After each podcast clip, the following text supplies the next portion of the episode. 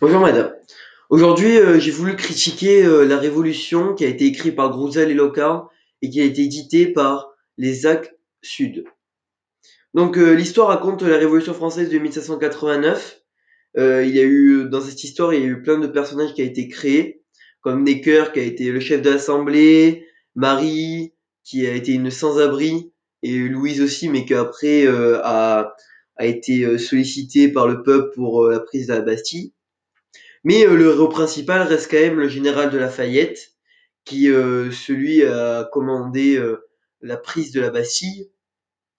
Et vers la fin, c'est le roi, le roi va partir de Versailles pour rejoindre son peuple à Paris, qui a été fortement demandé. Donc sur le scénario d'histoire, ben en fait, pendant ces 400 pages de lecture, il n'y avait pas que, il parlait pas que de la Révolution française, les auteurs ont voulu essayer de créer de petites histoires entre la Révolution française parce que je pensais pour le lecteur, moi je croyais au début que le livre, livre ça allait parler que, que de la Révolution française, alors que là, pas du tout. Euh, ils, font, ils font des petites histoires, par exemple comme Marie qui lui explique au début du livre euh, que c'est une sans-abri, qui qu'elle fuit, euh, qu'elle fuit, euh, qu'elle fuit les batailles, etc. Il y a aussi Louise qui après euh, par la suite est beaucoup plus sollicitée dans cette histoire, qu'elle va même aussi participer à la prise de.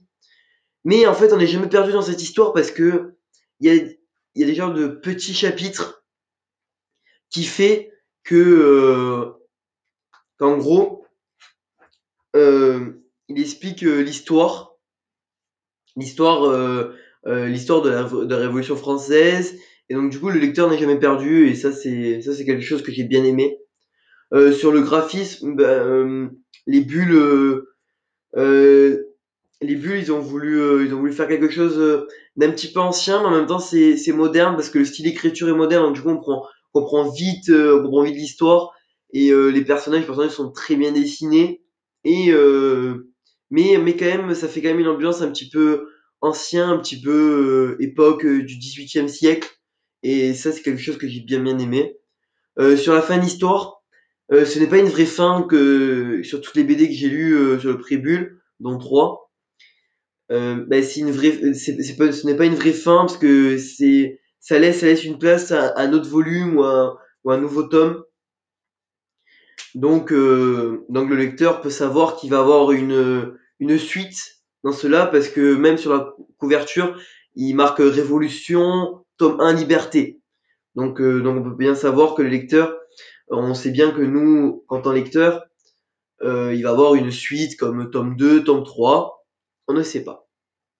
Euh, le sujet de l'histoire, bah, le sujet de l'histoire, euh, c'est euh, bah, ils ont, j'ai découvert euh, un autre, euh, une autre évolution avec avec cette BD.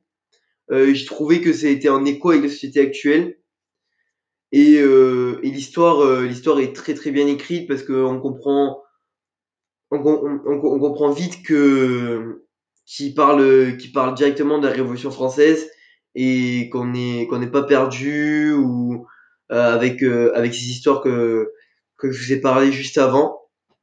Donc euh, quand même cette BD, je l'ai choisie parce que parce que je l'ai bien aimée et je voulais la critiquer pour pour montrer mon point de vue sur cette BD et je vous remercie de m'avoir écouté.